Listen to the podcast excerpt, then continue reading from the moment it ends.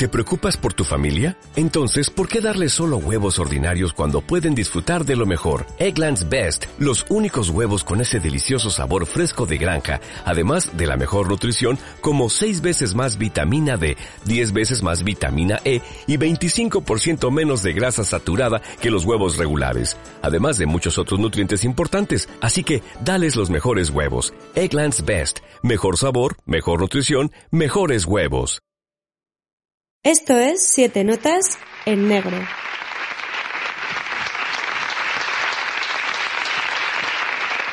A pesar de que nuestra siguiente invitada lleva muchos años en televisión y ha cosechado grandes éxitos, no hace tanto tiempo que ha conseguido ejercer como periodista. Eso se lo debe a Clara. Nos lo va a contar Belén Rueda.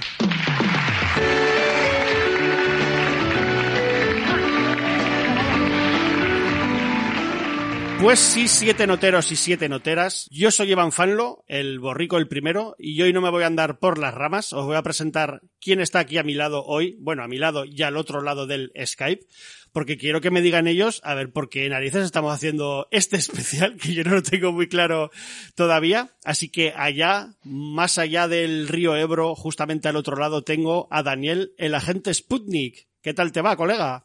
Bien, aquí resistiendo todavía y, bueno, si me preguntas por qué vamos a hacer este especial, voy a ir ya directamente a, saco, ¿eh? Sin, sin rodeos ni preámbulos. No, no, no, sí, sin rodeos. Dímelo.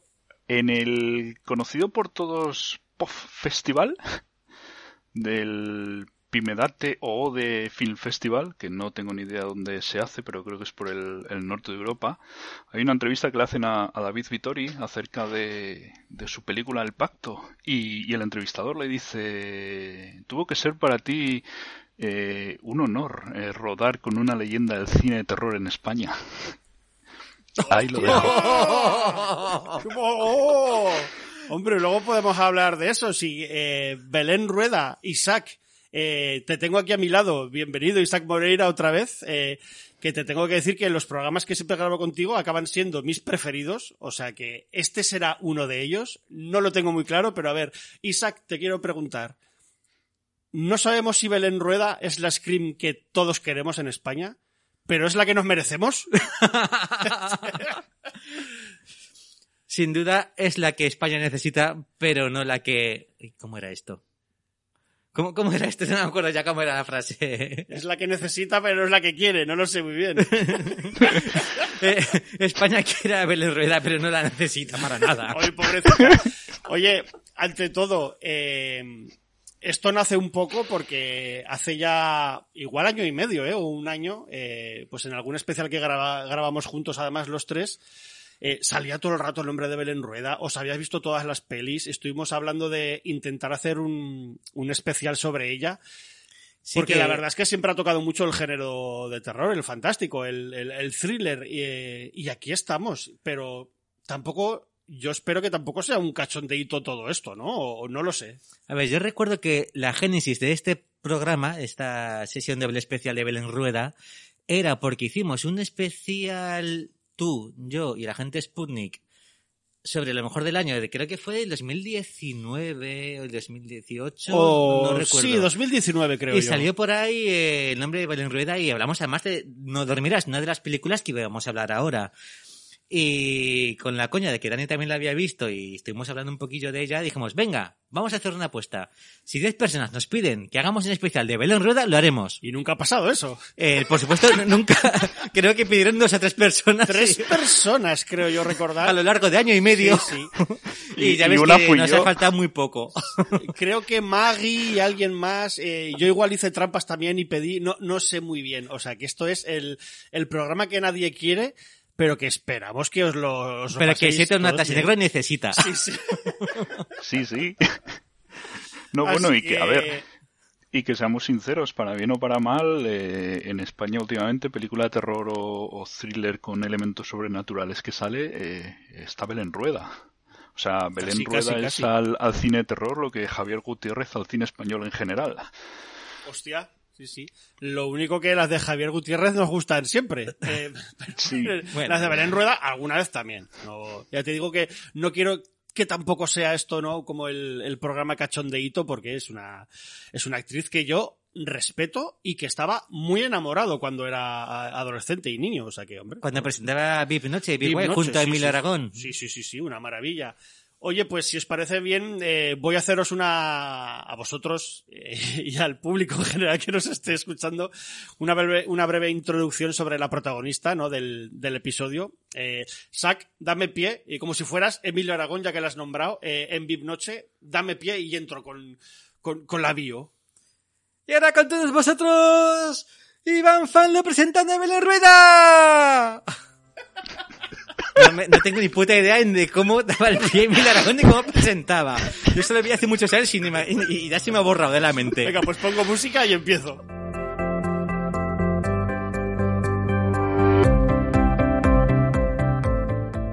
María Belén Rueda García Porrero. Sí, Porrero, eh, como lo oís. Actriz y presentadora, nace en Madrid el 16 de marzo de 1965. Es la menor de tres hermanos y a los cinco años se trasladan a vivir a Alicante. Estudiante de arquitectura o modelo ocasional, acaba trabajando en una academia de baile como profesora de ballet y baile español. De hecho, academia que creo que era suya. Pero al llegar las televisiones privadas se presenta un casting en el año 90 y sí, amigos y amigas, sonó la flauta y Belén Rueda se transforma en uno de esos iconos de aquella primigenia Telecinco. La Telecinco, pues como ya ha dicho Isaac, de Billy Aragón, de las Mamachicho, de Twin Peaks y de Campeones. Ahí es nada. Aunque también regaló más adelante en la competencia, en Antena 3. VIP Noche Telecupón, Telecinco, dígame, La Ruleta de la Fortuna, Noche Noche, te ha tocado sin ir más lejos. Casi 10 años de programas, hasta que un día hace una aparición en Médico de Familia en tan solo 5 capítulos, haciendo el papel de la periodista Clara Nadal. Seguro que ya a muchos os sonará este nombre y lo que esto acarreó después.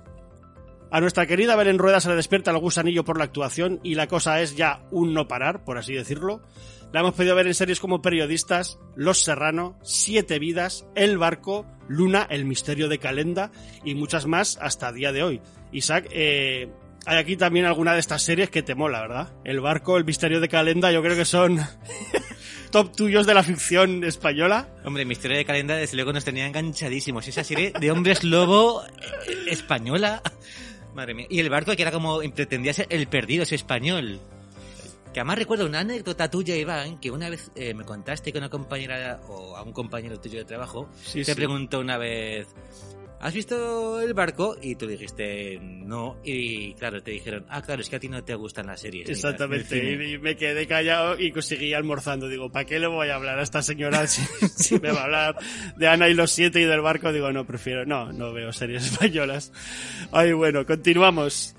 Pero eso, parece que la caja tonta se le empieza a quedar algo pequeña a nuestra, nuestra protagonista. Y así es como en 2004, y de la mano de Alejandro Amenábar, debuta la gran pantalla con Mar Adentro. Oye, y que se lleva ya su primer y único Goya, creo, hasta la fecha. Este por premio a actriz revelación. Dime, Isaac. Mm, Tengo, eh, bueno, conozco gente que trabajó dentro de la producción, no voy a citar nombres ni decir cuáles son mis fuentes, No, no. pero porque me dijeron a mí, eh, ese Goya se ganó gracias a que toda la película está montada en función de la toma buena de Belén Rueda. Javier, Javier Bardem es un actor que no falla, toda, toda toma que hace es buena, pero Belén no. Belén tuvo que repetir y repetir y repetir, por Al lo tanto podían... En, en esa época. Eh, Bueno, en esa época. Antes, antes, de, antes, de descubrir- antes de ser la Screen Queen que España necesita Sí, sí. y se merece. Y entonces, eh, por lo que nos contaban, era eso, eh, y montaron toda la película en función de que ella eh, brillara. Mientras que el resto de, de- de elenco realmente es que eran buenos actores. Y a mí es una peli que detesto, pero las actuaciones me parecen eh, maravillosas. Que muchos de ellos no eran ni, ni actores profesionales y, y- y hacen un papelón eh, acojonante. Pero bueno, bueno, venga, Hostia, sigo pues, con la. pues yo, perdón, eh, perdón de, de esa película, o sea, yo lo siento mucho, pero a mí Javier Bardem me saturó y, y me parece horrendo lo que hace. Ya sé que es una un comentario que va en contra de lo que se suele decir, pero pero vamos, A o mí, sea, me Yo, saturó más no poder. sobre todo por, eh, por, por la otra actriz que sale y por los actores gallegos, que muchos no eran profesionales, me parecen acojonantes, pero eh, a mí él tampoco me gusta, bueno, que es una peli que, que odio, o sea, que eso, eh, venga, pase- pa- pasamos página, que si no se va a hacer muy larga Sí, la bueno. bio de nuestra querida Belén Rueda. Y en 2007 eh, la veremos en El Orfanato, su primer film de terror. Un género, el horror, el thriller o el misterio, en el que la actriz parece sentirse muy cómoda, como pez en el agua, y va a ir repitiendo durante toda su carrera. Así que lo mejor es cerrar esta biografía con esta preciosa poesía. Bueno, me he permitido componer un precioso poema en honor a este podcast, que dice así. España tiene dos princesas que comparten nombre y pelo. La una princesa del pueblo, la otra musa del género. Las dos son mujeres portales de calidad relativa, pero archiconocidas por nosotros los mortales. Hostias, eh, vaya poema, Isaac. Eh, yo no sabía que tenías una poetisa en casa. Eh, Eh, Diana, Diana Verges, nuestra colaboradora, nuestra colaboradora entre las sombras, que ha estado ayudándonos mucho dura- durante mucho tiempo, o ayudándome durante mucho tiempo, desde que tenemos el blog de cine y otras drogas. sí, sí. Ha estado colaborando siempre ahí con los textos, con opiniones de películas, Con también. votaciones. Votaciones. Y mira, por una vez hemos conseguido que se lance y colabore un poco más activamente. A mí me habría encantado que hubiera estado aquí con nosotros para, para debatir sobre estas películas, porque cualquier comentario de, de Diana es que no tiene desperdicio. Sí, Pero sí. otra- para otra vez tendrá que ser. Sí, sí, de hecho la vamos a tener eh, todo el rato pululando por aquí en forma de audios que nos, nos ha ido mandando, a la que la hemos llamado, eh, como era Isaac, la crítica... La crítica Destroyer. La crítica Destroyer, o sea que nos hará eh, una sinopsis y una crítica Destroyer de, de cada película de las que vamos a hablar, que por cierto, eh, casi no lo hemos dicho, eh, la sesión doble de hoy eh, está formada por estas dos pelis, que es El Pacto de 2018, dirigida por David Victory, y por No Dormirás, otra película del mismo año, de 2018, dirigida por Gustavo Hernández. Así que, oye, lo mejor, como siempre digo, empezar por el principio, así que vamos a empezar por este El Pacto, eh, película de David Victory. ¿Qué sabe de mí? Si estás aquí es porque nadie puede ayudarte, solo yo.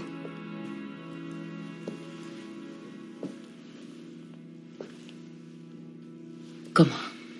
Esa no es la pregunta. Lo que importa es qué estás dispuesta a hacer para no perderla. Cualquier cosa. Entonces puede salvarse. Aunque el precio es alto.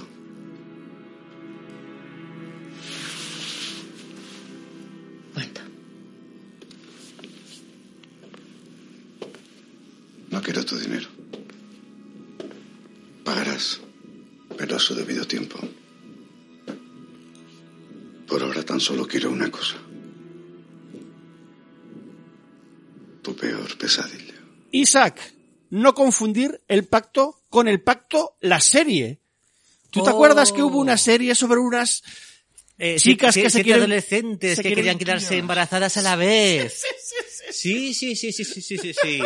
Recuerdo haber visto eh, extractos que ponían en la tele y aparte la actriz protagonista me parece que era otra actriz que también salía en una buena serie de, de terror o suspense que pusieron también en no me acuerdo qué canal, no sé si era Antena Igual Antena no, 3 la que cuatro, le- o, la- o Ah. cuatro, era cuatro, que era hay, hay alguien ahí, una historia de fantasmas bastante más que decente. Pero eso, esa era bastante decentilla, ¿no? Además, esa serie. ¿eh? Sí, sí, sí, a mí me sorprendió gratamente viendo esa serie. Me parece que fue de las primeras series de ficción que vi de producción propia, de una cadena de televisión española, que dije, hostia, esto no está nada mal.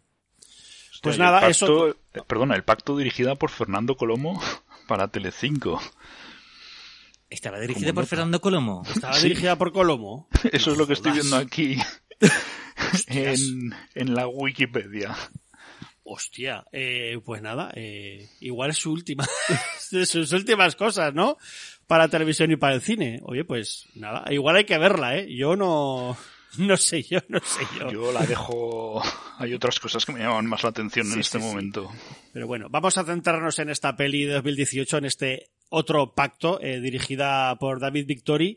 Y bueno, decir, por hablar un poco de quién está por, por la película, eh, decir que eso, que Victory es director catalán con varios cortometrajes exitosos, ¿no? A sus espaldas. De hecho, creo que yo no sabía este tema, pero eh, Ridley Scott y Fassbender, eh, organizaron un concurso, ¿no? De para cortometrajistas y ganó este señor y de hecho le produjeron El cortometraje cero. Yo la verdad es que no he visto ningún corto de él, ¿eh? Eh, ya me jode, no he tenido tiempo casi de preparar esta semana el programa y no he visto nada.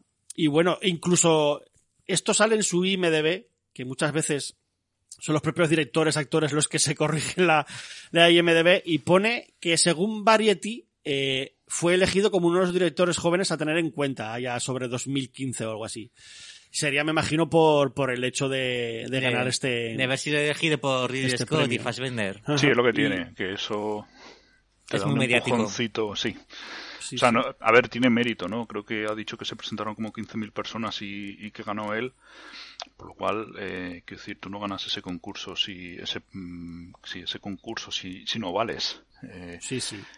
pero claro, eh, tener detrás el nombre de, de Scott y, y Fassbender te da un empujón que, que otra mucha otra gente no, no puede. De hecho, el pacto creo que está distribuida por Sony. Ah, sí. Sí, o sea, hay que decir que es que es, eh, esto es como lo de las piezas de dominó, una van cayendo detrás de otra y, y lo que supuso para, para Vittori Cero, pues, pues claro, es lanzar toda una carrera que, que otros directores de cortos también muy interesantes en España no, no han tenido por ahora. A ver si, yo a ver si le doy una oportunidad y veo algo, incluso algo de lo, de lo anterior, porque sí que es verdad que visualmente tiene cosas chulas. Ya, ya hablaremos más adelante. Nada de decir que se estrenó en el largometraje con esta película, con El Pacto, de la que os hablaremos en nada. Y que hace unos meses se llegó a estrenar su segundo largo, este ya con Mario Casas como actor principal, eh, ahí a la cabeza, que se llama No Matarás. Y oye, esta peli yo sí que tengo que decir que, que la he visto y sí que me parece bastante, bastante maja y bastante conseguida y con un nivel de tensión bastante grande. Yo si, si veis este El Pacto y no os gusta mucho, eh, sí que me molaría que le dierais una oportunidad a No Matarás, que además creo que, que ahora se puede ver o en Netflix, en Filmin, no recuerdo ya, o incluso los dos sitios, no me acuerdo, y, y es bastante, bastante guay para ver un, un día tonto. Sí, ahora está en, en Filmin y en Movistar eh, en alquiler, fuera de, de suscripción. Pero bueno, creo que son 3 euros lo que cuesta alquilar la película para, para verla. Y si esperáis unos mesecitos, seguro que la podéis ver ya con vuestro pack de suscripción. Así que eso. Eh, bueno, pues eso, eh, hablar de alguno de los actores, como no, eh, Belén Rueda, ¿no? Casi la protagonista de la película. También tenemos por ahí a, joder, pues a un actor bastante guay, este Dario, Darío Grandinetti, eh, actor argentino, que por citar tres pelis para que veáis eh, la calidad de este tipo, pues lo hemos podido ver con cosas, en cosas como El lado escudo del corazón, Hable con ella o Relatos salvajes. Pelis bastante cada una de su rollo y en el que cada una lo hace, lo hace de puta madre, la verdad. Tenemos a Mireia Oriol haciendo de la hija de ambos, actriz que, joder, pues que aparecía en la serie Terror.up, de la que os hablamos aquí con su director, además, con Rubén Pérez Barrena, y que podéis escuchar en el capítulo aquel en el que, joder, pues también con Isaac y con Iván Castel, otro invitado, estuvimos hablando de sus proyectos, eh, documentales, series y un poco de cine y de tontadas en general. Pero para saber más de qué va este pacto, tenemos primero, pues eso, la sinopsis escueta, clara y concisa de la crítica Destroyer. Así que a ver, crítica Destroyer, haznos la crítica del pacto. Sinopsis de El Pacto. Belén Rueda quiere mucho a su hija diabética. Para evitar que muera, va a un sitio, bebe algo, lee un periódico, toca una araña y llega a la conclusión de que tendrá que matar a alguien. Y bueno, yo qué sé, igual es demasiado escueta, así que ¿hay alguno de los dos que se atreva a decirme algo más de esta peli de qué va? O, lo dejamos así y que la gente no va muy desencaminada, ¿eh? La crítica de Destroyer. Bueno, realmente es una película en la que consiste de eh, la hija de Belén Rueda, pues está en un coma del que seguramente no saldrá. Belén Rueda, pues como ya ha dicho Diana, quiere mucho a su hija. Y de alguna forma, no sabemos muy bien cómo, termina haciendo un pacto con un señor Que tampoco sabemos quién es. que tampoco sabemos quién es o Menos, sí perdona. quién es. Sí, porque ¿Eh? toda la prensa, toda la prensa lo sabe. o sea, nadie sabe quién es ese señor y de repente sacan un, un artículo de un periódico y, y dices, La, "Oh, la araña blanca. La araña blanca. ¿qué es esto? Pero es que Pero es que es muy raro porque va a hacer el pacto ahí con este señor para salvar a su hija y dice, ¿qué tengo que dar a cambio? Y dice, ya se lo diré. Y ya está, y ya está. Nunca le dice nada, ¿qué, qué, qué tiene que hacer? ¿Que Rueda que tienes que matar a alguien? Y si no, ¿cómo vas a saber que vas, tienes que matar a alguien? Rueda se entera por eso porque tiene que estar por ahí leyendo periódicos. Si no, si no, ella está ahí tranquilamente sentada en su casa y de repente un día va a su hija y se le muere otra vez. Así, porque y Sí, dice, y- "Hostia, ¿y y- esto? ¿Por qué? ¿Y, ¿Y por qué ese señor tan extraño me dijo, cuéntame tu peor pesadilla? ¿Eh? No sé. La verdad es que eh, además estuvo- está todo rodado con un tono como muy, Muy oscuro. muy solemne y muy oscuro. Yo la veo una película con una fotografía muy oscura, muy apagada, el ritmo tampoco termina de ayudar porque es muy lenta. El director decía que tenían en mente como referentes a It Follows y a David Fincher, sobre todo la película de Perdida. Eh, bueno, no Sí, sé pero- hasta qué punto le hacen justicia a Fincher, pero Hombre, por decir tener que- en, en cabeza puedes tener cualquier cosa, luego lo que te salga ya es otra cosa. Pero no, ¿no tienes la sensación de que esto, si hubiera, hablando del tono, si hubiera tenido un tono más de cachondeíto, ya no digo cachondeíto, pero menos serio hubiera sido mejor? Quiero decir, ya que no te pones a explicar cosas, hombre, pues dale un poco menos de seriedad y divierte con, yo que sé, con más muertes o, o que se tuerza un poco más la cosa o que pase tal. sí, bueno, Pero es que al final es, es una historia que se podía contar en, en 20 minutos o media hora, ¿eh? Todo lo que pasa. Sí, bueno, realmente, no sé si lo hemos terminado de contar, pero realmente Belén Rueda para saber el Decir, pacto por que cierto, hace... antes de nada, lo siento que siempre se me olvida decirlo, eh, estos sesiones dobles suelen ser programas con, no contamos el final de la peli, eh, pero suelen ser programas con spoilers. Eh, ver las películas, eh, si queréis antes, o os lo ahorráis y nos escucháis, lo que prefiráis, y te dejo, Isaac. Vale, realmente no sé si lo hemos llegado a terminar de contar, pero el pacto es que Belén Rueda salva la vida de su hija a cambio de que teme otra vida. Entonces, claro, la película se mueve en la dura decisión de qué vida arrebatas para poder salvarla de tu hija. Algo que realmente no es nada agradable y por supuesto te causa muchas dudas. Entonces, claro, es, es por eso la película tiene ese punto tan solemne, tan serio, es eh, muy, muy desagradable para ella, para la pobre Belén. Lo que pasa es que llega un momento, claro, es lo que dice lo que dice Iván, la película la podía haber acabado a los 15 minutos. Porque, bueno, ya que va a haber spoilers, yo voy a soltar aquí un spoiler, pero cuando... Sí, no, es que cuando, cuando llega eh, el momento en el que Belén tiene que decidir si, si matar a alguien o, o no, la primera vez, pues tiene a un gordo pedófilo delante de ella. Yo no sé qué coño se está planteando. Déjalo morir, que es un pedófilo, y salvas a tu hija, y se acaba la película. Nos ahorramos 75 minutos. Ah, pero es que Belén Rueda es buena persona, entonces no quiere meta- matar a la gente. O sea, Dios le, Dios le, le libre, le libre de ponerla en una tesitura de persona malvada. Bueno, no. No, porque después sí que hace personas malvadas, por Claro. ejemplo, en la otra película que vamos Es a hablar. que la peli no se define. Encima tiene, inten- tiene como dos o tres giros argumentales que no vamos a decir, pero bueno, eh, es- eh, tiene que ver con el padre, otra persona que hay por ahí. Y tampoco terminan de cuajar esos giros. No sé. Sí. Es como. Es no que... sé, eh, y tampoco le afectan tanto luego esos giros a la protagonista, a, a lo que.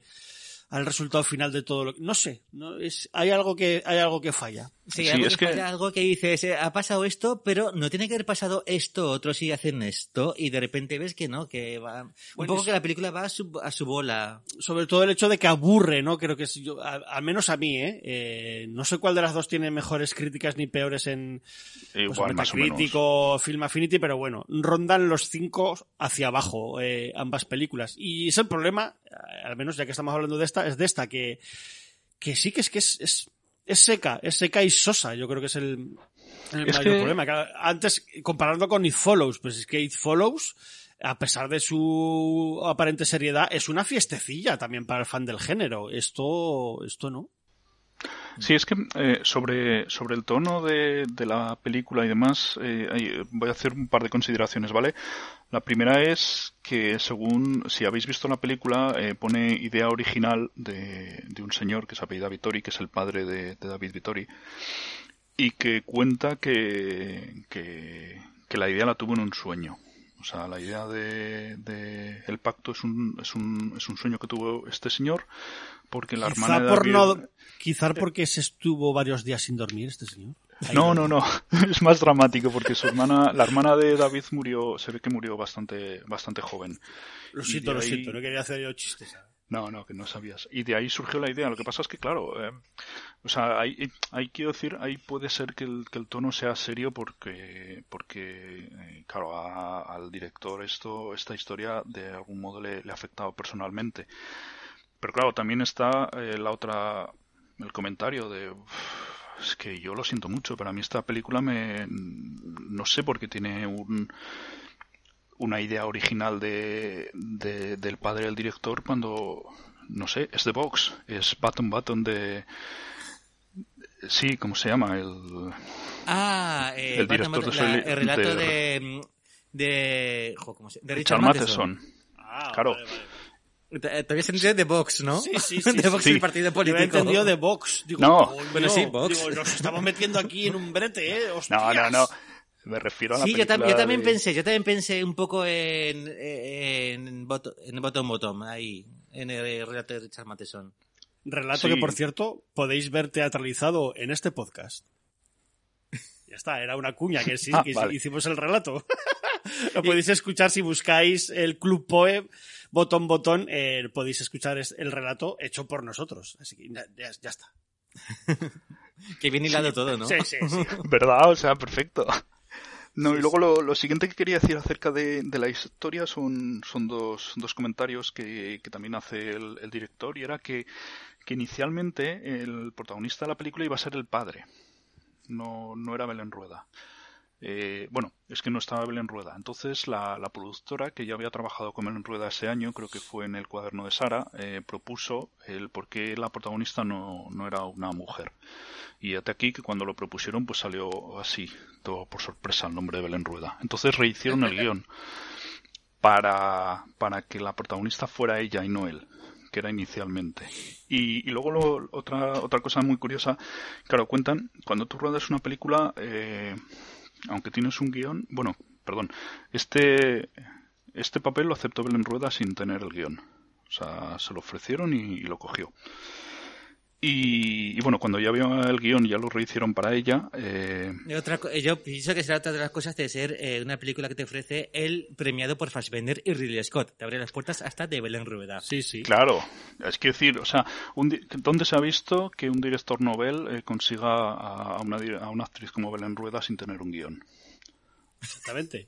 O sea, entonces, bueno, el caso es que, que cuentan que, bueno, tú cuando vas a hacer una película tú tienes el guion, tú tienes la, la idea, pero dicen que, que el final de la película, no lo voy a contar, eh, estaba ya eh, desde el principio y también barajaban otras opciones para, para el final, pero que no sabían llegar a ese final. Entonces, claro, cuando tú ves la película, llega un momento en el Coño, que te das cuenta. Dice que no sabían, pues si es que están haciendo todo el rato lo que les da la gana. Claro. Hay, hay siete Deus Ex Machina durante toda la peli. Es como, esto pasa porque sí. Esto, pues, oye, ¿sabes por qué? Porque sí. ¿Y esto sabes por qué? Porque nos da la gana. Y el sí, pacto sí. es de lo más indefinido, o sea, es un pacto que realmente a veces funciona de una forma y a veces funciona de otra. No, no tiene ningún tipo de sentido. Justo con lo que acabas de ver otra, en otro momento, de repente eh, es porque, no sé, no sé, yo no entiendo cómo funciona este pacto. Sí, eso es, es, es, es, es- lo que habéis dicho. O sea, es, eh, o sea, aparte que no, no queda claro cómo, cómo funciona el pacto, es el, es el hecho de, de que, bueno, cuando la película va decayendo y no sé por dónde, cómo hacerla avanzar, pues me saco esto de la manga, pues meto a este señor aquí, pues venga. Entonces, claro, va dando trompicones. Claro, al final llegas a donde tú quieras, no jode, no te jodes. Si vas metiendo tú todo lo que quieres por el camino, malo sería que no llegaras al, al final que querías.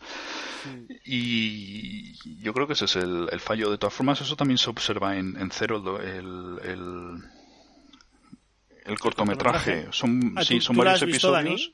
Sí, lo vi que estaba en, en YouTube y, y empieza muy bien, pero, pero a mí me pasa como en el pacto. O sea, llega un momento en el que parece que, que no sabe seguir, o sea, que, que se atasca. O sea, tiene la idea del principio, tiene una muy buena idea, tiene la idea del final, pero a mitad de camino se desinfla. Y, y con el pacto me pasa eso. A partir de, de un momento, pues deja de interesarme todo lo que está pasando en, en la película. No sé si os pasaría a vosotros eso. Yo, disculpadme, pero quiero volver al tema del pacto de por qué es tan específico, eh, por qué no sabes realmente cómo funciona, por qué a veces funciona de una forma, a veces funciona de otras. Para empezar, el señor, la araña, la, la araña araña, blanca. la, la araña albina, eh, no, no cuenta nada del pacto, simplemente dice, eh, ya te contaré, y ya está. O sea que es que no deben saber ni ellos cómo iba a funcionar cuando lo hicieron. Pero es que hay una cosa más, y cito textualmente de una entrevista que le he leído a David Victory, que es eh, hablando sobre la araña blanca, o sea, el personaje, se podría decir, demoníaco con el que hace el pacto Belén Rueda. Cito. Sentí que para mí la propuesta de este antagonista quería que fuese un pelín inespecífica, en el sentido de que al final para mí es una creación del personaje de Belén, de Belén Rueda. Su dolor y resistencia a aceptar que la vida es como es genera esta iconografía. Coño, es cromosoma 3, un poco ahí, pero... No, no, es que espera, que está diciendo que este personaje se lo acaba de inventar Belén Rueda porque por el dolor de poder perder a su hija, cuando este señor lleva años pactando con gente Hostia, saliendo en los periódicos hace mogollón de años. Es verdad. Sí. Es que no tiene sentido. Ni el propio director se aclara con el personaje que tiene entre manos. Eh, yo, yo lo que sí que vi en, en algún sitio que decía que es una película que va retando al espectador, pero joder, eh, ya se, pod- se podrían haber retado ellos mismos al escribirla. También Pero el, concepto, Joder. creo que, eh, eh, de todas formas, si, si lo observamos hoy en el cine actualmente, el concepto retar al espectador es muy cómodo para los directores. O sea, porque llega, es- parece que ya es una justificación para todo. O sea, no te cuento nada de este personaje, no tiene ningún sentido. Ah, es tu reto. Construyelo tú, montate tú la, la película. Pues no, para eso he pagado 7 euros en la entrada. Que yo me fui el día que estreno a ver esta película, eh, después del trabajo.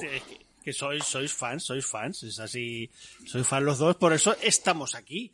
Eh, ¿Queréis eh, decir más cosas? Por ejemplo, las actuaciones.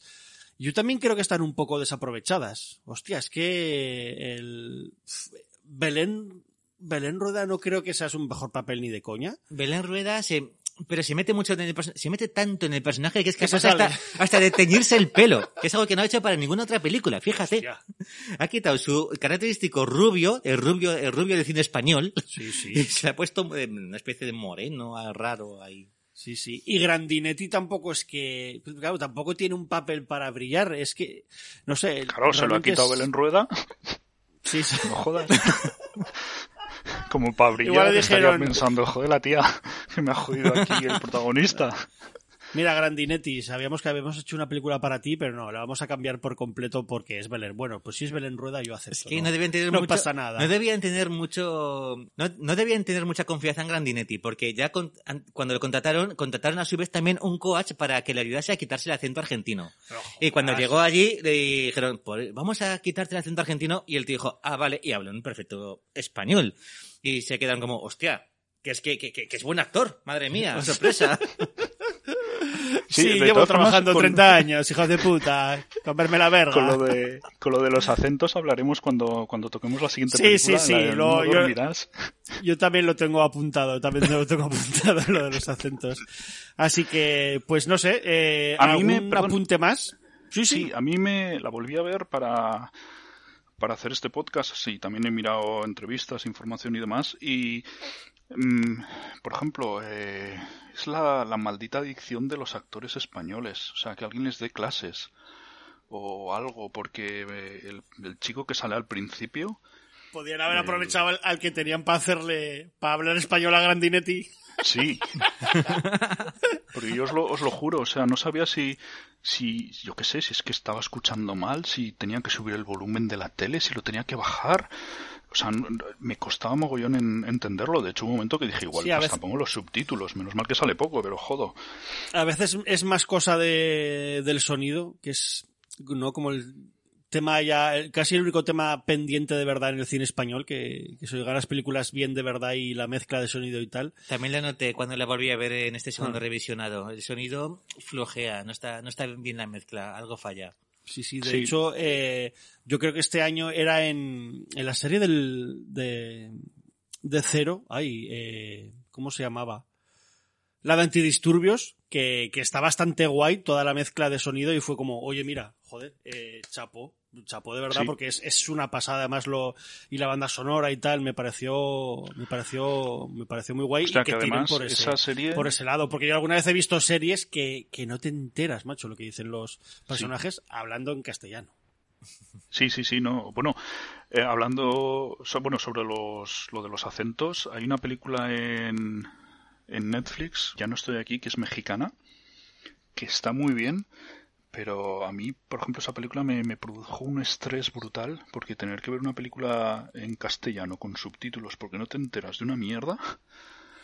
O sea, Bueno, a mí, yo con alguna colombiana me ha pasado así que sea un poco dura. Recuerdo la, la vendedora de flores que, bueno, que, que está ya subtitulada porque era colombiano, cerrado, cerrado, cerrado y uf, salvo gonorrea yo entendía pocas pocas cosas, ¿eh? Pero era, Sí, pero sí. era porque eso, porque era el, el colombiano muy cerrado y muy de la calle es, es chungo, pero el mexicano, joder, pues vaya.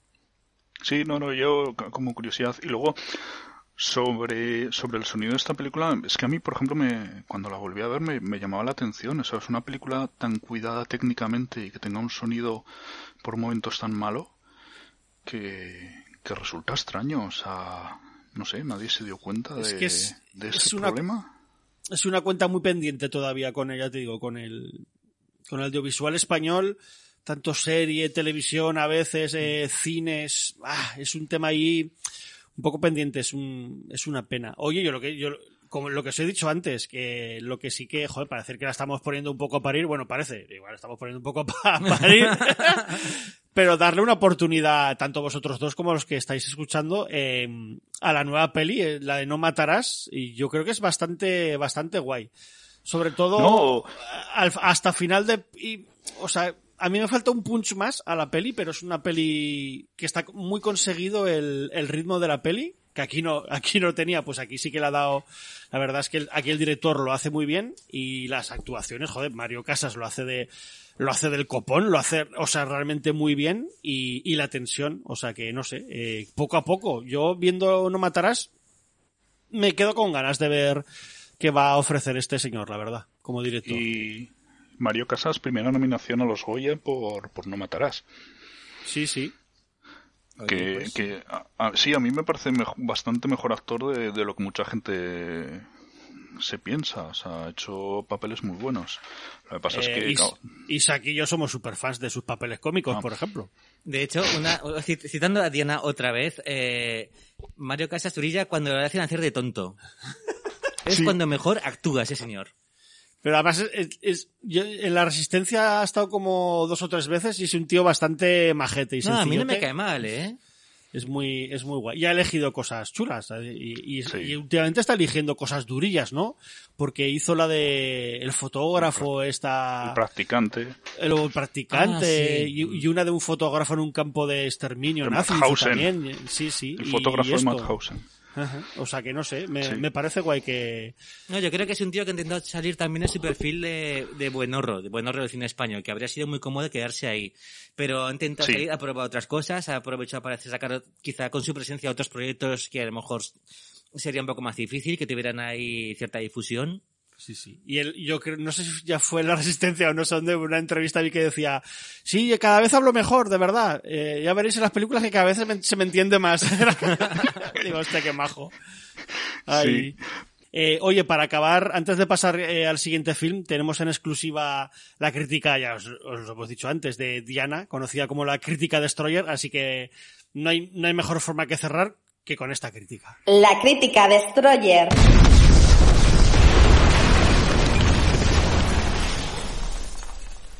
Lo que más destaca al ver el pacto, y creo que puedo hablar con conocimiento de causa, ya que la he visto dos veces, es su desgana. Tanto el guion como los actores o la fotografía están como podían estar de otra forma. El maquillaje y la peluquería son especialmente horribles, hasta el punto de convertir a Belén Rueda en Viviana Fernández. El montaje también es un despropósito. Cuando no saben cómo seguir, simplemente meten una elipsis y ala, que reine el misterio.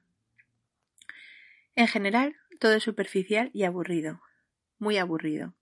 con su consabido giro final y un error de récord incluido. Acabas sin saber qué te han querido contar, ni para qué la has visto dos veces, como es mi caso. Pues es hora de hacer un pequeño break musical, eh, pero leñe, como antes se lo estaba comentando Isaac eh, a micrófono cerrado, que son dos pelis que no tienen ni una canción fuera de su banda sonora, pero oye, para que la experiencia de este programa sea ya completa, Isaac, Daniel, queridos oyentes, no recordaba que en alguna de las series de, en las que Belén Rueda ha participado había pelotazos como el que os voy a poner ahora. Lo siento mucho, lo primero, no quitéis el programa porque os dejamos con Santa Justa Clam y este a toda mecha.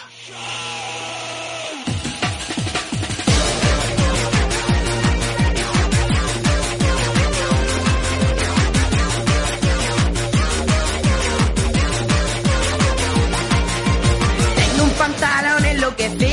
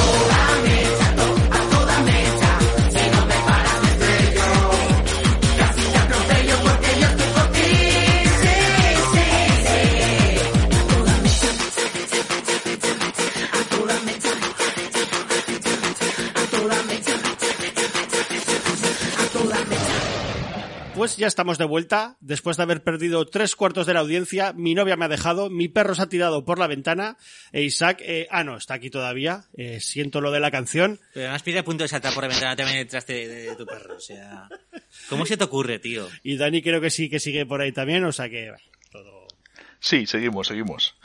todo bien. Si es que en realidad es un, es un temazo, es un temazo que por cierto vaya letra para que la cantaran eh, niños de 13 años o 12 años, pero bueno. Como era a toda mecha, anda, no te hagas la estrecha. A toda mecha, toda mecha, eh, no te hagas la estrecha. Joder. Uh, wow. Eh, eso digo yo, wow, porque vamos a dejaros ya con la siguiente película. Nos metemos de lleno en este No Dormirás, dirigida por Gustavo Hernández en el año, como el anterior, 2018. Marlene está alcanzando las 108 horas sin dormir. Y hora tras hora El cansancio desactiva su cerebro racional y le abre las puertas de un limbo. Allí dice haber encontrado una presencia, una mujer atrapada eternamente en un mismo momento. El comportamiento de Marlene es involuntario. Cuando se encuentra esa mujer, repite exactamente sus movimientos. Se convierte en su marioneta. Quizás sea el subconsciente. Quizás sean alucinaciones. O recuerdos reprimidos. O quizá provenga del mundo de los muertos. Lo que sí que es cierto es que para Marlene estos encuentros son cada vez más reales, más aterradores y más violentos. Y di que ya que, que es del 2018 y es el mismo año, pues utilizaron el mismo, póster. Sí, es verdad. Antes hemos estado comparando los carteles de las dos y las dos son Belén Rueda, eh, toda diva ella, se- de pie, sujetando a la otra coprotagonista que está delante de ella, pero más bajita, una altura más baja. Sí, es la- prácticamente el mismo cartel. Así, me, así a mí me da para hacer montaje luego para está guay. Y después me parece recordar que había otra película que lo está mirando, no sé si era Hereditario o algo así, que tenía también un cartel muy parecido, que coincidieron ahí en, la- en los carteles del Palafox, el cine aquí de Zaragoza, que estaban Sí. los dos ahí, y decían, mira, ese, ese cartel, el mismo que de Belén Rueda prácticamente. Oye, ¿llegaron a coincidir eh, No dormirás y el pacto en el cine? Yo no lo llegué a conocer en Yo creo que cine. se estrenó antes, además, No dormirás, pero igual sí que no coincidieron, no lo sé. Hostia, no sabría decirte. Yo sabría decirte dónde vi cada una, pero no sabría decirte si Me- coincidieron. Me lo creo. A ver, dímelo. El pacto en el Cervantes, sala, bueno, la única sala en la Sí, sesión de- sala- de, sala siete, única, más sí. menos. Y bien chula, la verdad es que cuando me ponen en una película semidecente allí, yo intento siempre ir a verla Sí, por, por poder se ha ver el convertido cine. en el cine de las señoras mayores, joder. Lo que antes era el Eliseo. Sí, Sí, Es es, una el cine de viejos.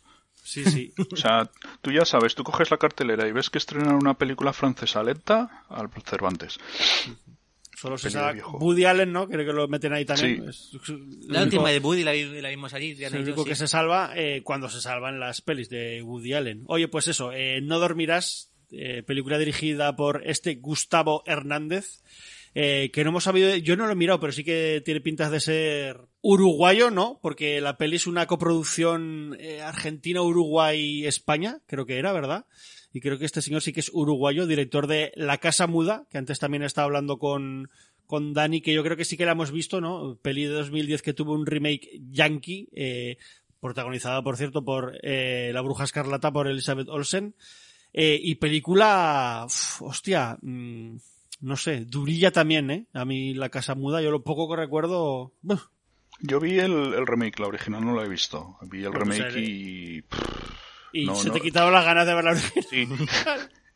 Sí, me pasa cuando, no sé si a vosotros os pasará, o sea, cuando, cuando ves un remake o cuando ves una película basada en un libro, joder, si, si al verla no digo, hostias, ¿cómo, habrá, ¿cómo será la película original? O, hostia, me gustaría leer el libro, si no consigue hacerme tener esa sensación, mal vamos.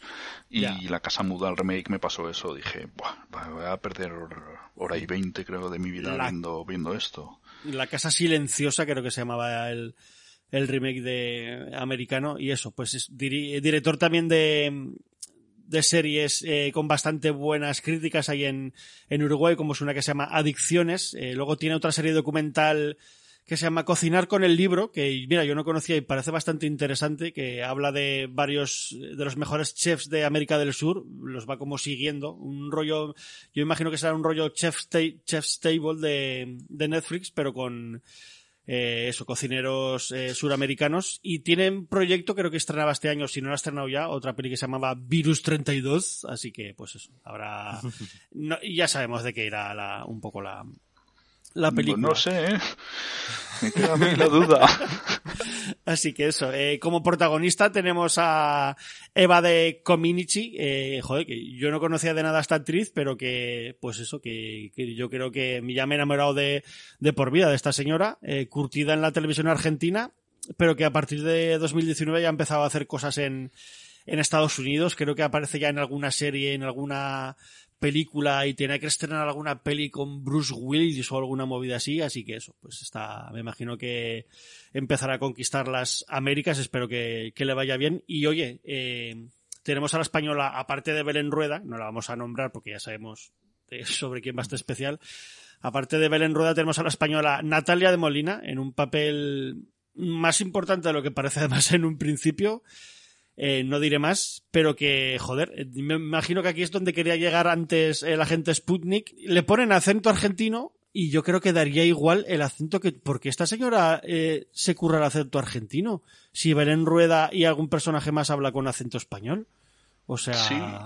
No, Es que no no- entiendo. Que no lo hace mal, ¿eh? Yo al menos creo... eh, leí alguna crítica que la ponía a parir a, a Natalia de Molina, pero yo tampoco creo que lo haga mal, la verdad. Que le dieron bastantes palos por, por el acento de, que tenía en esta película y realmente yo creo que lo hace bastante bien como tú y, y que no creo que realmente hiciera neces- fuera necesario para su personaje que hablara en, con acento argentino. Yo creo que podía- para nada. Me imagino por la conexión esa del final que no vamos a contar, pero es que no le veo. Podía vivir Pero en España así- y se le ha quitado. Es que es que Belén Rueda no tiene acento argentino y no y no pasa absolutamente nada. No, Es pero no. Belén Rueda aquí hace de la gran directora de teatro, entonces se le puede permitir. O sea, A Belén Rueda Bueno. puede- que haga lo que puede- se puede permitir lo que quiera. Belén Rueda que haga lo que quiera. Que a Hombre, ¿te Natalia imaginas de- a Belén Rueda poniendo acentos? No, no. No, solo el de que pasa tronco, ¿no? El de, Sí. de Cid Noche, que pasa, que pasa Emilio, que pasa tronco. Es el único acento. Pues como tengan que repetir plano como en Palo Hondo, más vamos. Que a Natalia de. Molina también le, le dieron bastante caña con, con la de Adiós. No sé si la habéis visto, que también salía No. con un acento muy marcado No. eh, andaluz y que, que a mí me parece un peliculón con Mario Casas. Pues os la recomiendo, ¿eh? O sea, yo esta película, la de Adiós, soy muy, Guay, soy guay. muy, muy fan. Y es que a también- mí es una actriz que me, que me gusta bastante. Y, y me parece además súper mona. No sé, que me, me, me suele convencer. En Las Niñas también sale, es la, La madre de la la madre de la prota y, y lo hace bien, no sé, es que me, me parece bueno. De, de hecho, creo que se llevó, o sea, se llevó Goya. Fue por la película de David Trueba. eh, no, recuerdo, cómo se la de los llamaba. Beatles, ¿no? La Esta los de, Beatles, sí. pero se llevó, Esa fui a verla al cine y la verdad es que me gustó. Y me gustó Se esta llevó chica mejor que no la conocía y me gustó cómo lo hizo. yo creo que empezó llevándose mejor revelación y, ya- y no sé si se habrá, se habrá llevado ya mejor actriz ya o secundaria o tiene algún otro Goya más, pero siempre está como, no, no sé. Sí, me- se me- llevó me gusta. en el, en el 2014 se llevó el actor, eh, la actriz revelación por vivir es fácil con los ojos cerrados. Esa, sí. Esa es, sí. Así que nada, eh, decir nada que por ahí hay pululando, tenemos a otros actores argentinos como Germán Palacios o Jam- eh, Juan Manuel Guilera, eh, actor personalmente que en esta peli yo aborrezco, que es eh, como el actor joven que está con ella. Oh, sí. Dios, El que lo que maten. hace de hijo del personaje de Belén Rueda. ¿Que ¿Por qué Belén Rueda eh, habla con acento español y el hijo con acento mm, argentino? Bueno, cosas que pasan. Sí, mira, O sea, que pasa y- que Yo voy a, a poner una cosa que ya, ya es tema personal, que, que, que es algo que me repatea las pelotas. eh, ojo, pero- ojo, ojo, que, sí, sale, o que sea, sale la rabia. es, vale, la película se titula No dormirás, vale, eh, tú no duermes, cuando no duermes eh, te salen las ojeras, pero ¿por qué este tonto lava se las tiene que pintar ahí de negro? o sea, es que a mí, te juro, Yo por ya- momentos creía que, que su personaje era síndrome de Down, ¿eh? te lo digo de verdad. sí, o sí, sea, sí, retarded, Bueno, de todas formas, a lo mejor estaría bien para los oyentes que hiciéramos una especie de como sí, perdón, eh, explicación de la película un poco más Hombre, un poco más extendida. es que no de la tenemos que hacerlo ni que nosotros, porque nos lo va a hacer de nuevo Diana. Diana, cuéntanos de forma hater de qué va No Dormirás. Sinopsis de No dormirás. Belén Rueda encierra a tres actrices en un manicomio para preparar su gran obra. En realidad está haciendo un casting, ni siquiera les he dado los papeles. No duermen, hace frío, comen poco, les mojan y les grita sin parar cosas como ¡Eres mediocre! o ¡No veo el caos! Pero mientras ella fuera de plano, se da la gran vida. Y esto es- está muy resumido, Isaac, eh, pero eh, de, ¿quién me cuenta de los dos un poco más para... Bueno, iba a decir para meterle algún anillo al- a nuestros oyentes para ver la peli, pero ¿quién me cuenta un poquito más de qué va este No Dormirás? Y ya mientras contamos, eh, vamos hablando de la peli, si queréis. No sé muy bien cómo, cómo empezar para justificar y contar este desaguisado de película, la verdad. Eh, tenemos a, a una chica que tiene un padre con ciertos problemas que ahí ya empieza lo que lo que a veces ocurre con, con todas estas bueno espera que empiezo que es que se me va la pinza Problemas mentales, psico- eh, psicóticos, Dale, dale, dale. que es Sí. impor- importante también para... Sí, no, no, no, no. O sea, bueno, la, la película va de, de una aspirante actriz a la que eh, se le cruza en el camino eh, la oportunidad de trabajar con, con una directora de teatro súper famosa, pero un poco que, que suele llevar las performances al, al extremo. Entonces, para ella Al, es Almabón. Almabón, sí. para, para ella es la oportunidad de su vida y como, como una historia así no tendría mucha, mucha gracia en lo que sería cine de terror, pues eh, lo van a hacer en un antiguo psiquiátrico abandonado. Eh, bueno, a ver. Yo no sé si habéis visto Rubber, Rubber la película de Quentin Dupieux. La de la, la de la rueda que mata gente. El neumático tele- asesino. telepáticamente, ¿no? Además. Cuando- Sí, ¿os acordáis cómo, os acordáis cómo empieza, no? Con, con eso del que tiene uno de los mejores monólogos de los últimos años, el del No Sense, de por qué cuando tú ves una película de terror no ves a los a los protagonistas ir al baño o lavarse las manos, por qué a alguna gente le gusta alguna sal- salsa y otros no, por qué te en la película es marrón o lo del pianista, que bueno. Eh, y si os acordáis después de ese monólogo, eh, empiezan a repartir gafas eh, prismáticos a gente. ¿Sabéis? Pues si cogéis esa frase y, la, esa escena y la ponéis al principio de No Dormirás, casa perfectamente. O sea, aquí ya no tienes los, los prismáticos, sino, sino agujeritos en la pared que dices, pero ¿cómo se va a poner ahí gente a mirar si se van a molestar unos a otros? Si es imposible que, que haya ido dos personas. Sí, sí, parece más un escenario para un bucaque de Torbe que para, Sí. que para esto, ¿eh? Sí, sí, sí.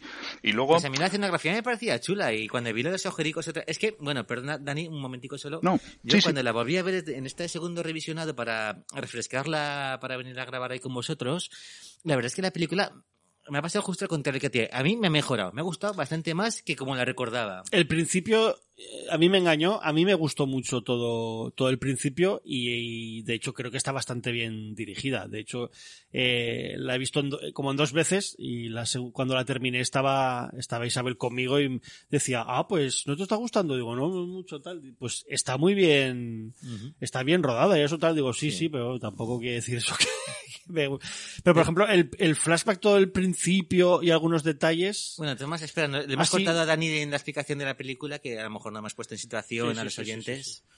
Sí, siga no, contando, bueno, si no él. decir que, que el- el- la idea de la obra de teatro es conseguir que la gente interprete eh, los papeles eh, llegando a un estado de... eh, no sé cómo definirlo, o sea, después de, De estar trance de insomnio. horas. Sí, de que se empapen bien del papel que tiene que, que tienen que interpretar a base de privarlos del sueño durante, me parece que era 108 108 horas. Sí, Sí, no sé, no sé por qué. que- de forma- 108. Es que es una obra de teatro en la que no está el final, es, el final es inconcluso y de esa forma será el final perfecto porque cada cual se mimetizará directamente con los papeles que están basados en una eh, en una historia real que escribió una interna de un psiquiátrico que le pasó Sí. a ella sí misma. Eh, Y luego, o, eso, o eso dice Almabón, que pasará. Eso es lo que Claro, dice ella. claro, porque se supone que, que llegas a un estado en el que estás entre la realidad y el sueño y entonces haces del personaje, bueno, básicamente lo Sí, mismo que llegas a otros pero en estados peor. de la mente, accedes a otros a, otros planos y a lo mejor quién sabe si a lo mejor hasta eh, puede haber cierto eh, cierto mundo espiritual que puede llegar a, a, a poseer al actor. Y, a- y- y entonces est- esta chica decide, ¿no? Que sí que acepta al final Sí. el papel. Acepta el, el papel. Bueno, eh, acepta. Realmente va a hacer una, una audición. Una audición, dice, ¿no? que, que van los dos ahí a ver, a ver a quién le da el papel. sí, donde parece que lo más importante es ponerse las zapatillas. Hostia, sí. Unas zapatillas que, que, que la actriz que, que mejor vaya interpretando el papel, pues le dan las zapatillas para que vayan dando todo el día con las zapatillas. Que luego, perdona, yo hay otra cosa que no entiendo. Es que igual que con el pacto, eh, está el pacto este que no se entiende, con no dormirás hay otra cosa que, que no entiendo. O sea, te explican que pues si algo, bueno, te explican. Te, te hacen como pequeñas indicaciones de que si alguien se duerme, pues mm, le das a un silbato y te echan un cubo de agua. Y, de repente llega la protagonista, se pone a estudiar su papel en su cuarto por la noche sola y cierra la puerta. Ah, No me jodas. Lo ideal para dormirte. O sea, si, si, tienes que estar en un estado de no dormirte, lo lógico es que no te dejen estar sola por la noche en un cuarto. Que sí, que para la película va muy bien, que, que es lo que quieras, pero no, no, no, no tiene ningún sentido. Eh, La verdad es que sí que es una pena eso, el que realmente el desgaste físico de la gente al no dormir tampoco se refleja en la película. Eh, aumenta un poquito el estado de que ven sombras, eh, parece escuchar ruidos, se van metiendo un poco más en, en los personajes, en los personajes del psiquiátrico al que, que tienen que interpretar, Ah. pero realmente no, es- como tú dices, Dani, no se, no se le ven las ojeras, no se le ve ese momento de euforia cuando realmente pasas cierto momento, ciertas horas sin dormir ni, ni el cansancio físico, nada, están todos muy frescos todo el rato. Y aparte que hay una cosa que a mí no me cuadra, porque estas dos chicas, eh, las dos protagonistas, eh, van a, eh, a sustituir a una que había empezado papel y la habían tenido que retirar. Sí. Entonces van a ver cuál de las dos se queda con el papel Ah, principal. como siempre, Que para entonces ya llevan semana- 40 horas que habían empezado y el resto del elenco, los otros dos personajes que hay, los otros los otros dos actores que hay, llevan ya 40 horas sin dormir antes que ellas. Por lo tanto, si la película en teoría termina la obra cuando llevan 108 horas sin dormir, Los otros llevan 148. Exacto. estos tienen que estar ya totalmente, o sea, idos de la cabeza. Hombre, están, están un poco más idos, puede también, ¿eh? Eso sí que, igual sí que es verdad. No lo sé. A mí lo que el problema es que el principio me mola mucho. De hecho, tiene alguna parte el flashback este del principio. Eh, cuando duermen a ese otro mundo como al que van, porque eso es otra, es que también aquí hay como, son como tres pelis en una y metidas mal. Entonces, ¡ah! Pero todo eso y cuando, cuando, es lo que dice Dani, eh, cuando se trata sobre el teatro, más o menos por así decirlo, parece mártires todo. Y cuando se viaja al otro mundo ese, parece una, como una James Wan Exploitation. Sí, también pensé lo mismo. Eh, no muy mal llevada, sobre todo, el, todo el principio es super James Wan. Eh, pero luego es que todo se pierde y no sé muy bien por dónde quiere el director, sobre todo porque luego es que al final yo no le veo sentido a, a, a- no, hay como dos o tres giros además y yo no le veo el sentido ya a nada. Yo quiero creer, mi, o sea, yo para auto explicarme y, autoconvencerme de que la peli no, no es una mierda, me imagino que es que está durmiendo la tía y ya está. O sea, es- ya puede pasar cualquier cosa porque realmente todo el final, siento adelantarme, pero no, no tiene sentido nada de lo que pasa. Cuando Es que- llega los 15 minutos finales, que además hay como doble pirueta de giros, no tiene nada de sentido. Por lo que yo me digo, Iván, que la tía está dormida y se ha vuelto. Vale, pues venga, entonces sí, vale, vale cualquier cosa. Pero que- no creo no, que es lo que pensaran ellos, ni de coña. Intenta abarcar demasiado y demasiados géneros. Intenta coger lo de. eh, intenta introducir un poco el, el esote- el esoterismo, el mundo espiritual, digamos. Coño, el de la, el de la posesión. de la Casi posesión. nada, ¿eh? Eh, a su vez también lo dejan ahí un poco como, bueno, puede ser que sí, pero a lo mejor puede ser simplemente que al final realmente han llegado a ese estado mental ya en el que ya se les va la pista por completo a las actrices y actores. Eh, Claro, yo creo que el director aboga mucho por el de la posesión realmente, pero vamos, se lo deja también, eh, tiene esa doble interpretación. O, o pesadilla en el Street alguna vez, pero tampoco están ahí. Eh, no, No, y- sé, y no hay- le saca todo el partido a los sueños tampoco, no sé. Bueno, los No, no, sueños y o hay- supuestos sueños, que tampoco lo sé. Ya, es que lo mezcla también con la investigación de que tienen que saber qué realmente qué fue lo que sucedió también allí en el, en el sanatorio. Yo ya te digo, a mí la idea me parece bastante original, pero luego se convierte en una sucesión, además de, pues eso, igual demasiados retazos de otras pelis, de, de Conjuring o, o, la ti- o típicas cosas ya del cine de terror. Por ejemplo, con la habitación de repente que está toda llena de pintadas, cuando, cuando nada más entrar a la habitación ves sí, que, sí. que el papel se mueve, sabes que en algún momento va a quitar el papel y va, y va a haber algo escrito. Es que es algo... Ay, demasiado, ya te digo, la- a mí la idea me parece muy guay. Luego ya lo que pasa... Yo cuando terminé delirio. de verla, a pesar de que es una película que me ha gustado, cuando terminé de verla pensé, y todo esto, se lo podían haber ahorrado si la susodicha se hubiera comprado una Ouija. Y ya está. Y, hace- y- y- y- y haces una sesión de Ouija ahí y punto, y te ahorras todo este pitote que te has montado, Porque igual si no se parecería demasiado ya a, a James Wan y a, y a Ouija. Y el tal. público, y el público. Eso es, eso es demencial. Sí, bueno, es demencial eso, y es demencial las frases en plan Mr. Wonderful a lo psycho que hay durante toda la película. Somos De- hormiguitas atrapadas en la telaraña de alma. Y frases así que dices, por Dios, que yo no sé a quién se le ocurrió poner esto. O sea, hay una, Isaac- un exceso Es que de me- frases. Me, me encanta que todos hemos apuntado frases, porque Isaac se ha traído mogollón de frases apuntadas y yo había traído también. Se va, Es al, que- te- se va al teatro para ver al actor pasar por la cuerda floja. Sí, Se puede, se puede hacer con red, pero entonces el público mira hacia otro lado. no queremos No, no, que sí, se esa- caiga. Esa me parece chula, ¿eh? Exigiremos que nos devuelvan el dinero. Sí, no esté con red. Y si se cae, no apartaremos la mirada. Sí, hay cosas como... eh, bueno, todo esto, por supuesto, son frases de Belén Rueda, que va, Hombre. que va de diva ahí de la hostia con frases lapidarias, porque es la, la, la directora de teatro por excelencia, en fin, la enfant terrible del teatro. El miedo destroza los dientes de la, de la fiera, dice. O cosas como, "Pa- para arriesgar, para arriesgar hay que salir del mundo de lo concreto. Sí, O- que dices, por Dios. Un poco Iker, ¿eh? Un poco Iker en la Sí, última sí. época. La, loc- la locura es creación, dice también. Todo- Bueno, pero todo esto dicho como con mala hostia hacia sus, hacia, hacia sus actrices. Sí, sí. Todo Hay esto una- dicho con hay mala una- hostia hacia sus actrices, en plan... ¿Qué, qué haces? ¿Qué haces? ¿Qué haces? Le dice a la, la Claro, actriz sal de lo. Estás concreto, actuando, sal- tienes que salir de aquí. Sal de lo concreto. No te arrastres, no te tires por el suelo, eso no te lo has ganado. le, dice, le dice la pobre actriz. Y por cierto, que es no será tan buena actriz cuando la han cogido, porque tiene, esa tía tiene un tic en las manos. Es verdad. Tiene un tic en las manos cuando actúa. Dice, ¿qué haces? Que tienes un tic en las manos cuando actúas. Por Se eso frota no el dedo pulgar por los dedicos así, como el símbolo del pastufel, cuando hace así. ¡Ay, ay, Money. dinerico! Pues eh, esa tía cada vez que actúa se dedica a frotarse los dedicos. Eso Y no luego sé si quieren que le den el papel de. Antígona. Sí.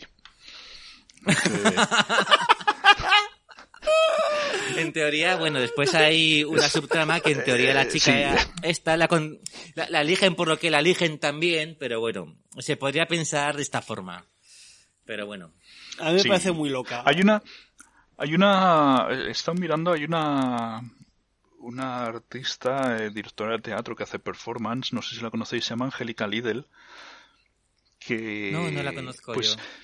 Cuando, cuando estaba eh, Belén Rueda a punto de hacer la película o empezando a hacer la película, una, una amiga le dijo de ir a ver un, un documental sobre, sobre esta chica y, y fue a verlo y dice es como, como Alma Bomb pero sin ser tan excesiva como Alba, Alba- Al- Alma Bond. Eh, Es un documental que se llama Angélica. una Pues no Alma tragedia- No, hostias, espera, espera.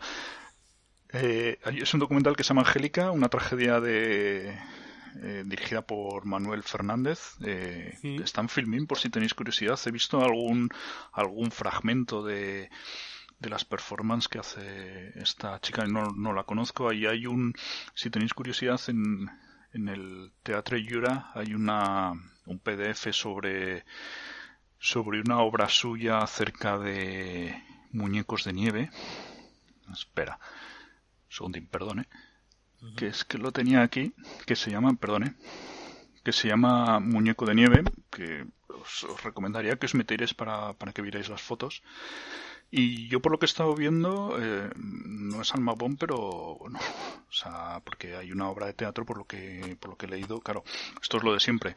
Yo no conozco la carrera profesional de, de esta mujer, por lo cual seguro que alguien aficionado al teatro, a este tipo de teatro eh, más alternativo, pues igual me, echa la bronca, pero bueno, por lo que he leído hay una obra en la que sale desnuda al escenario, empieza a decir alguna barbaridad sobre sus padres, lee una eh, carta de un amor eh, que no fue bien y luego se hace pequeños cortes con una cuchilla y con la sangre empieza a escribir en una sábana. Quiero decir, Hostia. Que no es Alma Yo creía que ibas a bueno, decir que la performance era echarse a dormir y ya está. Sí, o sí. algo así. Joder. Teatro extremo. Sí, no, no, no, lo digo.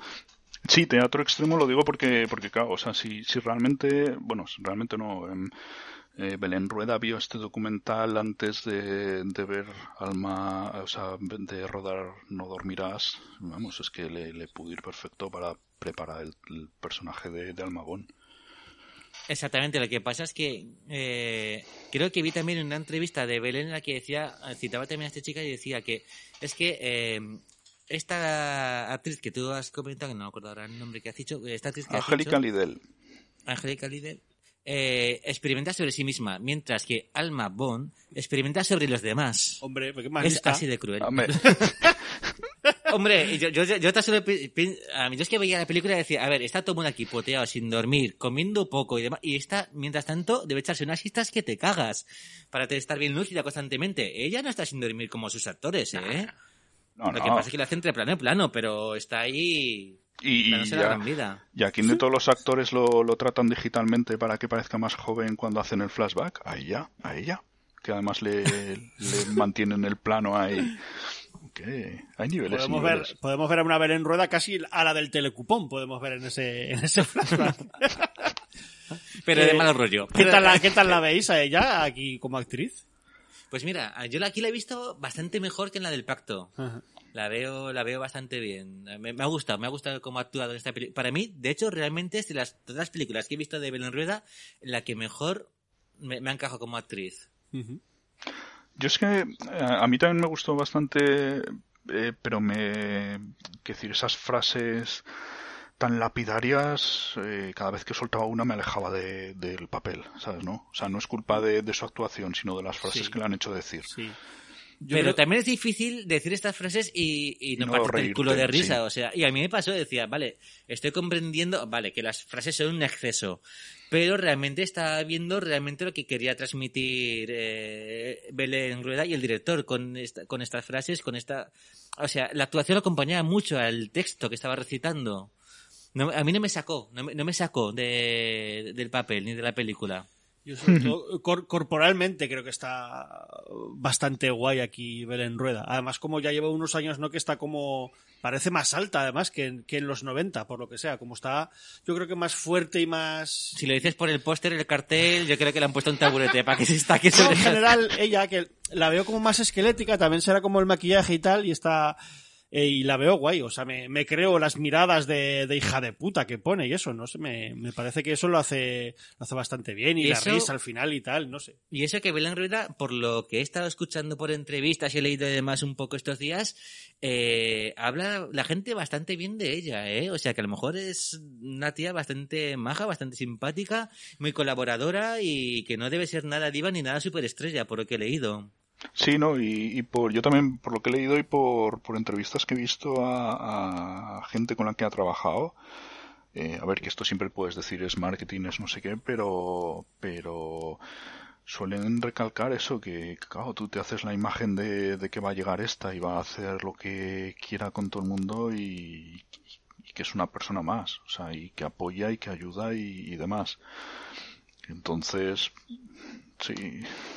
Es una, es una de nuestras musas de los 90, por eso es he aquí este especial, que no lo hemos hecho para escojonarnos de las pelis, o, o creo, vamos. Bueno, un poquito.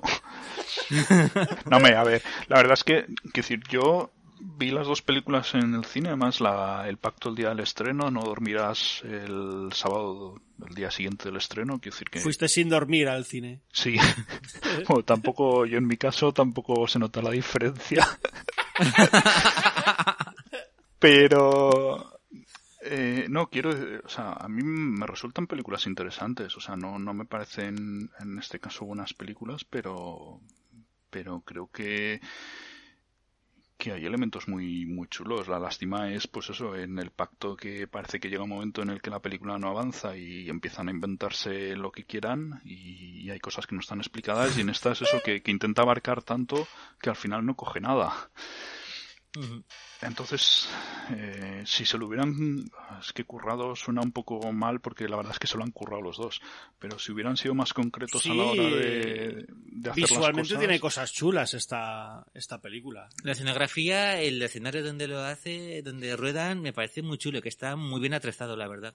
Sí, Un además- detalle, eh, perdona, Dani, cuenta, Sí. cuenta después. No, no, perdona, solo iba a decir que, que el sitio, por lo que, por lo que dicen, o sea, para rodar les daba bastante miedo, o sea, de- que, que eran como cuatro plantas y cuando rodaban en el sótano, o sea, no es porque hubiera fantasmas ni nada, pero, pero que nadie se atrevía a estar solo por otras, por otros, por otras plantas. O sea, la verdad es que si vosotros veis la película, eh, te imaginas pasar ahí una noche solo y, y te cagas. Nada, Sí. nada, nada, quita, quita, quita, quita. Era un orfanato, era un orfanato antiguo. eh, y desde luego el estar ahí inmerso eh, ayuda mucho a que la gente ya se metiera en el papel, tan solo por el sitio donde rodaban.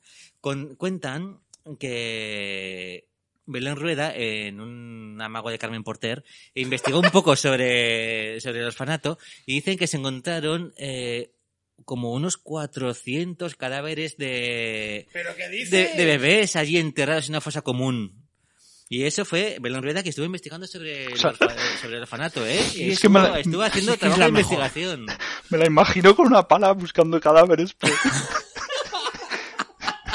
¿Cómo llegó a encontrar 400 cadáveres? Encontró la noticia, creo yo, que encontró la noticia. Espero. Sí, sí, que llegaría con el periódico buscando con la Wikipedia. Oye, pues de aquí he visto que se encontró no sé qué. No me la imagino. Igual que, la- igual que la araña blanca, pues oye, mira. ¿Qué tal su 400 última peli ¿Qué tal su última película, Belén Rueda? Pues ya ha sido terminada y hemos podido rescatar 400 cadáveres de niños que estaban desaparecidos. Gracias, Belén. Hostia, qué maravilla. Oye, pues para acabar por todo lo alto, si queréis, em, esta película, eh, vamos a pasar a, a la crítica Destroyer de Diana sobre No Dormirás eh, y el último puntito de, de Isaac. Venga. La crítica Destroyer.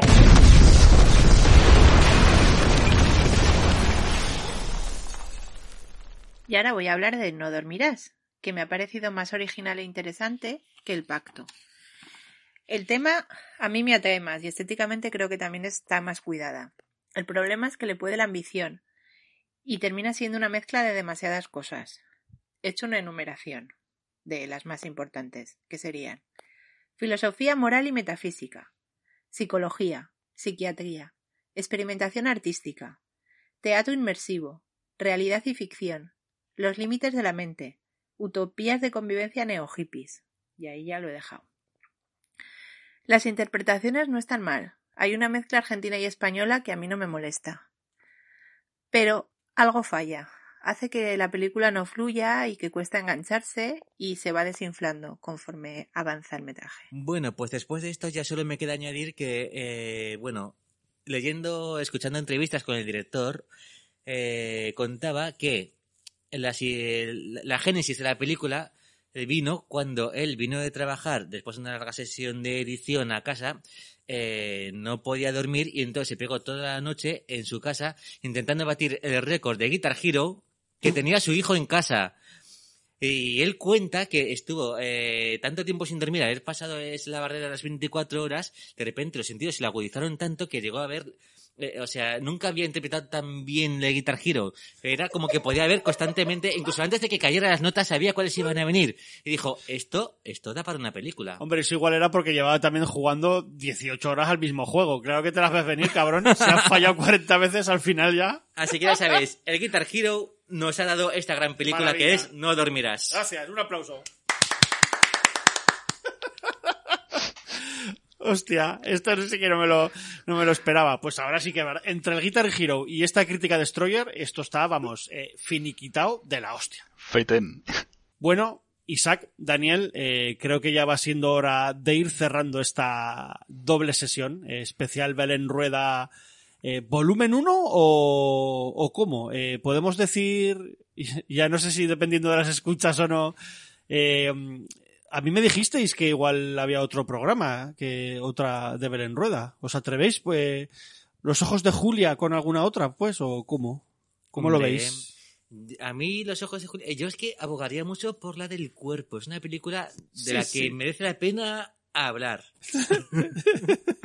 dime, dime, Dani. No, que, que haría los ojos de Julia y, y el cuerpo, porque además como el guionista es el mismo, haría mucho... Hostia, pues este- esto es maravilloso. Parece casi que está, está hecho a propósito. Pues nada, dejadnos en comentarios si, si queréis eh, que haya otra sesión doble Belén Rueda, eh, o ¿quién, quién lo sabe, igual podemos hacer la eh, sesión doble también Emilio Aragón eh, o, o Lidia Bost. Pero bueno, de momento estamos con, con Belén Rueda, que es la que nos mola y es nuestra Scream Queen eh, castiza preferida de los últimos años. Y nada, pues eso, recordaros que podéis dejarnos comentarios tanto en nuestras redes sociales como en, en iVoox. Nos podéis encontrar en Twitter, Facebook, Instagram y Letterboxd como cine y otras drogas. En esta última Letterbox eh, vamos subiendo las listas de las pelis que de las que hablamos, eh, dejamos enlaces, dejamos eh, también hablamos de las sesiones dobles. Yo creo que si no sois asiduos es una especie de film affinity bonito, o sea que y de hecho creo que pude- podéis eh, mudar las votaciones de film affinity a Letterbox, eh,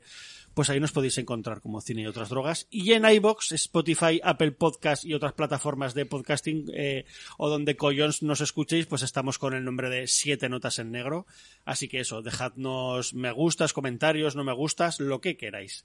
Eh, y amigos, ha sido un, placer teneros aquí. Eh, dar las gracias también a la crítica Destroyer, a, a- a Diana, por, sobre todo por la poesía, que me ha gustado mucho, y por las todas las críticas y sinopsis que, que ha mandado. Y pues eso, oye. Y, Esperemos eh, que se anime para el siguiente programa que, haga- Sí, sí, que sí, hagamos que, ve- que venga aquí a grabar, a grabar con nosotros. Eh, Dani, eh, muchas gracias. Tenemos como siempre cosas pendientes, eh, sobre todo Sí. vernos cuando se pueda. Eh, gracias por estar otra vez aquí con nosotros compartiendo este amor eh, hacia Belén Rueda y sus películas. Sí, ya, ya sabéis, para mí es un placer. Tenemos pendiente lo de Greg Karaki, que no se me olvida.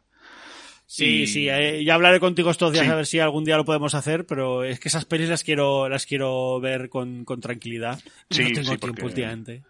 Sí, no, no es cuestión de hacer una maratón de, de Araki. O sea, te puede dar No, un, no, no. un algo. Una, Pues una, yo- una, Ara- una Araki Town. Sí.